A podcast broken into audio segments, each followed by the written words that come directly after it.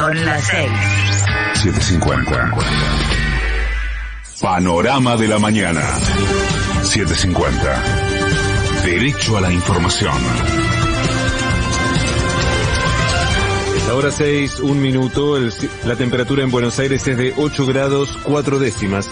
El cielo está despejado, humedad 79%. El INDEC informó que en el segundo semestre de 2021, el nivel de pobreza descendió al 37,3% de la población y que la indigencia retrocedió 2,3 puntos, ubicándose en el 8,2%. Bloque del Frente de Todos en la Cámara Alta adhirió en su totalidad al proyecto para recuperar dinero fugado y pagarle al FMI, y la senadora Anabel Fernández Sagasti le reclamó a la oposición que también acompañe la iniciativa. Hoy adhirieron absolutamente todos los, compañeros nuestros de banca, así que en el Senado eh, creemos, ojalá que la oposición eh, nos acompañe. O sea, debería, debería ser una causa nacional. Obviamente si tienen aportes de la oposición o de otros bloques, recibirlo para mejorar el texto. 19 gobernadores respaldaron al Poder Ejecutivo de la Nación en la causa por el exceso de recursos que Mauricio Macri le otorgó a la ciudad el ministro del Interior, Eduardo Guado de Pedro, remarcó que no se trata de una quita de fondos. Cuando se habla de quita, no es una quita de fondos, es la recuperación del exceso de fondos que fueron a la ciudad de Buenos Aires en detrimento de todos los argentinos y las argentinas. Con la excusa del traspaso de la Policía Federal, casi se triplicó, se triplicó los ingresos a la ciudad de Buenos Aires. En el marco de la misma causa, el gobernador de Chaco, Jorge Capitanich, le advirtió a la Corte Suprema que no cederán los recursos coparticipables.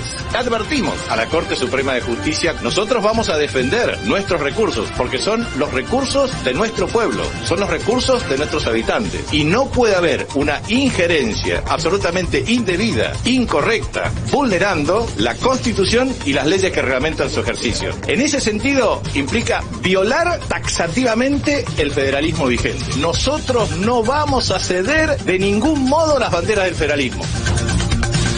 Tras el fuerte aumento en los precios de alimentos durante marzo, ANSES confirmó que habrá un bono para jubilados y que podría ser de entre 5 mil y 8 mil pesos.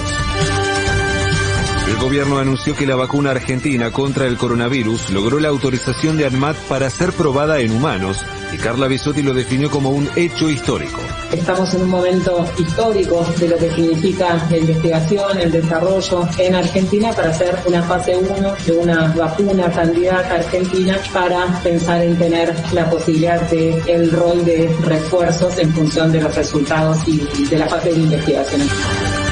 Durante la última jornada se detectaron en el país 2.965 nuevos contagios de coronavirus y se confirmaron 27 muertes más por la enfermedad. Córdoba. La justicia federal desestimó una acción de amparo de la Sociedad Rural de Río Cuarto que reclamaba que se declarase inconstitucional el cobro de retenciones. Patria Grande.